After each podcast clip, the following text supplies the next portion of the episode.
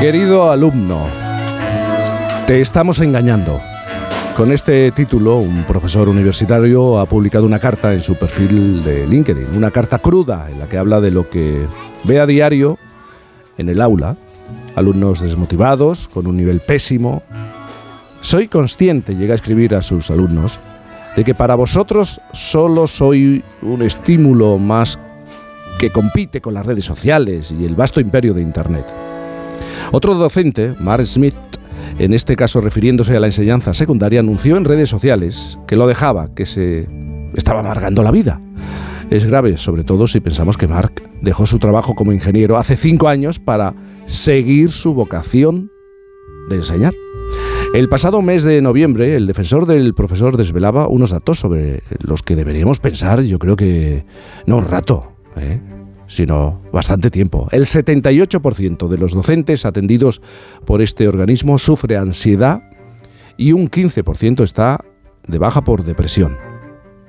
Bueno, he comenzado hablando de, de, una carta y quiero saludar a su autor, Daniel Arias Aranda, catedrático en la Facultad de Ciencias Económicas y Empresariales de la Universidad de Granada. Daniel, buenos días. Hola, buenos días, ¿qué tal? ¿Cómo estáis? Muy bien, Daniel, ¿cómo estás tú? Pues bien, bien, no estamos mal tampoco. No estamos mal, ¿no? A pesar de, ¿no? Llevas dando clases 25 años y en este tiempo, bueno, has visto como de 500 alumnos muy participativos, implicados, que hacían cola incluso para ir a las tutorías, has pasado a qué? A tener enfrente a 15 o 20, eh, según tú, apáticos, eh, chavales que están como más pendientes del TikTok que de lo que les estás diciendo, ¿no? Sí, bueno, la, la, la situación este, en este curso académico ha sido justamente esa, ¿no? Eh, en mis clases no es obligatorio el uso del ordenador ni el uso de los teléfonos móviles y yo se lo hago saber, evidentemente, pero bueno, eh, vienen a clase pues normalmente con, bueno, todos con el teléfono móvil, por supuesto, muchos de ellos con el, con el portátil, ¿no?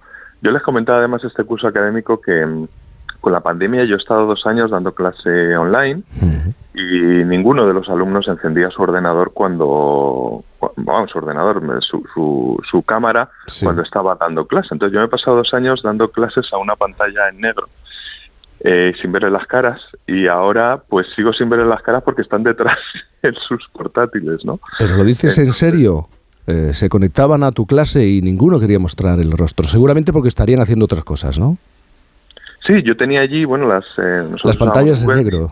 Las pantallitas en negro con el nombre o a lo mejor las iniciales, pero raro era el que, el que encendía la cámara. Entonces, bueno, eso han sido dos años, no Mm. solamente mi experiencia, sino también la de, la de todos mis compañeros. Y ha sido un poco, en ese sentido, frustrante. ¿no? Oye, Daniel, y ya recuperando el tiempo en, en clase, ¿qué es lo que haces tú como profesor cuando eh, te giras, por ejemplo, y ves eh, el aula y hay un chaval pues mirando Instagram, otro pues comprando en Amazon? Eh, ¿Cuál es tu reacción? ¿Tú te diriges a ellos? Eh, supongo que tendrás que insistir continuamente si lo haces. Bueno, el primer día les digo que no es necesario ningún tipo de dispositivo móvil. Luego les comento además y les, bueno, pues casi dedicamos una clase entera a ver eh, o, a, analizar la diferencia entre tomar notas eh, a bolígrafo, cómo haces el conocimiento tuyo cuando escribes, eh, cómo tienes la agilidad a la hora de tomar apuntes muy distinta de cuando tienes la dictadura del teclado que siempre va bueno, pues de manera lineal pero no tengo mucha suerte. Siguen viniendo ellos con el, con el ordenador, ¿no? Mm. Tampoco se escucha en clase ese ruidito de los teclados, de que es que estén tomando apuntes y el clic, clic, clic, clic, ¿no? Sino que, bueno, pues, pues están allí haciendo cosas. A ver, yo considero que, bueno, quiero pensar, evidentemente son alumnos mayores de edad, todos tienen más de 18, 19 y de 20, y entiendo que deberían saber gestionar su tiempo, pero lo que observo es que no es así, que tienen, bueno, pues bastantes deficiencias en habilidades, lo que le llamamos habilidades blandas, que no se han eh, desarrollado pues en la época en que se tienen que desarrollar, que es la enseñanza primaria y secundaria. Claro, estás describiendo a estudiantes que están entretenidos y esto del entretenimiento se lleva a todos los ámbitos, también al de la educación, ¿no? Porque una de las críticas que se lanza a los profesores, al profesorado, es que no, no os habéis modernizado y no conseguís enganchar al estudiante que ahora reflexiona, mira, vive a otra velocidad eh, no conseguís que preste atención. ¿Qué es lo que respondes tú como profesor? Sí, a ver, yo creo que yo he hecho todos los cursos que se pueden hacer sobre nuevas metodologías, motivación de estudiantes, etcétera. Es decir, que, que el profesorado intenta modernizarse, por supuesto. La cuestión es que, a ver, nosotros en clase, yo mm, este año tengo menos alumnos, tengo 55 alumnos, he llegado a tener 70 y hace no mucho tiempo tenía 100. Eh, es decir, eh, el tema de Bolonia, cuando se implantó en el año 2007, que lo que planteaba era una enseñanza individualizada, que está genial, que está muy bien, ¿eh? me parece maravilloso, y nos decían que en Oxford lo hacían y tal. Tú lo puedes hacer con 15 alumnos, lo puedes hacer perfectamente. Cuando tienes 50, 70 o 100, no lo puedes hacer, porque entonces, bueno, pues no te dedicarías a otra cosa más que estar individualizando la enseñanza para cada uno de ellos, ¿no? Entonces, dentro de nuestras limitaciones, nosotros hacemos lo que podemos. Lo que está muy claro es que yo no puedo competir con TikTok ni puedo competir con Instagram. Ellos invierten, pues no sé, cientos de millones de dólares en atraer la atención de los usuarios y evidentemente yo ni la Universidad Española tiene, tiene esa capacidad financiera. ¿no? A ti, por ejemplo, hay algo que te produce, te genera, te provoca vergüenza, ¿no? Tener que mandar callar a los a estudiantes universitarios, a chavales que están por encima de los 18, 19 años, ¿no? Eh, constantemente. Eso ha habido un momento en el que te ha rendido. Sí, sí. Eh, además, la mayoría de las veces, eh, porque eh, es verdad que entre ellos, cuando, cuando están en un corrillo fuera de la clase, a mí eso me, entristece también, ¿no? ver un corrillo de estudiantes fuera que está cada uno con su móvil, ¿no?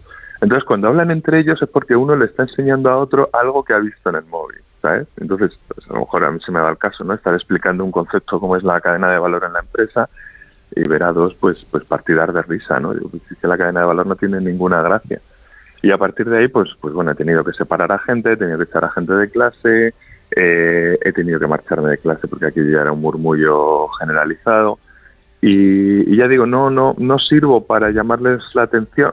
Evidentemente ellos lo saben, mm. porque quiero pensar que son mayores de edad y que tienen capacidad para autogestionarse pero bueno, hasta ahora no, en ese sentido no he tenido mucho éxito. Qué interesante lo que acaba de decir. Dice, es que no le veo nada de gracioso a la cadena de valor. Entonces ahí está la reflexión, ¿no, eh, eh, profesor? Eh, la gracia está reñida con la enseñanza. Mm. ¿Qué parte del divertimento, del entretenimiento mientras aprendemos no hemos entendido?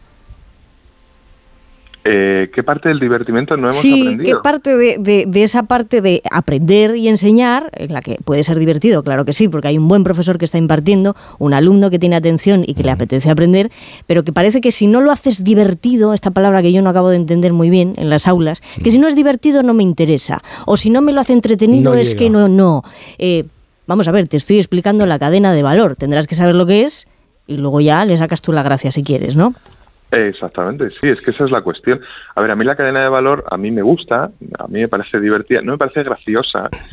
A ver, que cuando uno está en clase y está viendo dos que se están partiendo de risa, eh, evidentemente no es por algo que tú estás contando. Yo soy una persona, además, un profesor que me gusta mucho mirar a los alumnos, yo les observo, hago ráfagas de mirada, mm. observo si están nerviosos, observo si están cansados, y entonces hago como lo que yo le llamo un refresco, ¿no? En ese momento, pues paras la parte de teoría, intentas contar alguna anécdota, intentas contar mm. alguna cosa un poco graciosa, no para, no para mm, descojonarse de la risa tampoco, mm. porque no ese es el objetivo. Entonces lo notas, y es que ya cuando uno lleva ya unos cuantos años, te das cuenta de que, de que bueno, que este chaval pues está mirando en el ordenador pues cosas que no sé el que serán y tú lo sabes. Otra cosa es que mires para otro lado y digas, bueno, pues, pues yo sigo con lo mío y ya está, que eres mayor de edad y tú sabrás lo que haces. Oye, Daniel, uno de los, claro, ha llamado mucho la atención que iniciaras esta carta asegurando que, que, engañas más que enseñas. Eh, y, se, y seguro que sabes explicarnos qué querías decir con esto. Sí, es, es, es muy sencillo. Eh, el problema, nosotros en este, yo pienso en este país, tenemos un problema, yo diría, estructural a nivel de educación. Es decir, se fijan unos determinados eh, objetivos para el profesorado, se fijan una serie de objetivos en lo que sería eh, bueno, pues el éxito o, resultados positivos en el, en el ámbito de las, de las notas. Entonces, eh, bueno, pues en, el, en el momento en que tú no planteas a los alumnos la realidad, es decir, os faltan este tipo de habilidades, esto no lo estáis haciendo bien, esto, eh, si no lo haces, porque es lo como es cuando en ese momento estás engañando al alumnado. De hecho, la carta, muchos me decían, pues, no, algunos por redes sociales, pues este profesor lo que tiene que hacer es dejar la enseñanza y dejar de engañar. No, no, es que si yo quisiera seguir engañando no hubiera escrito esa carta. Mm. Lo que estoy poniendo encima de la mesa es que tenemos una situación muy compleja, donde además yo he recibido muchísimos mensajes, especialmente de profesores de secundaria.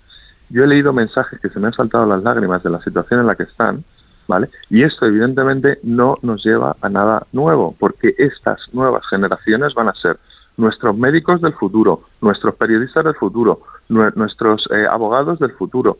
¿No? Pues a lo mejor es necesario abrir un debate sobre la enseñanza en este país, que parece que solamente se abre cuando estamos cambiando las leyes de enseñanza, pues eh, cada vez que gobierna un partido, ¿no?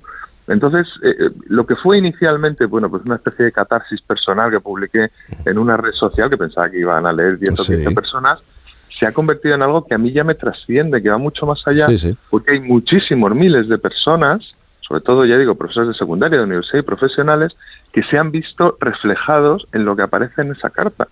Entonces yo ya fui consciente de que realmente tenemos un problema, bueno, pues, pues de una dimensión bastante grande.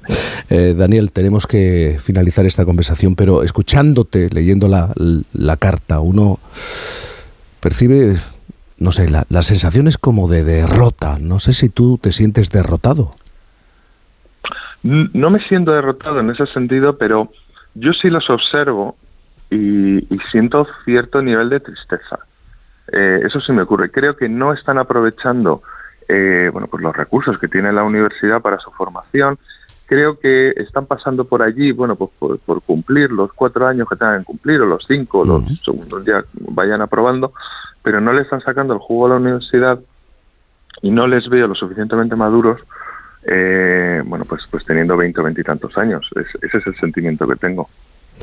Bueno, sí, se habla hoy en día de una ah, sociedad infantil de, adultos infantiles. Eh, ¿Cómo van a ser maduros nuestros, nuestros jóvenes?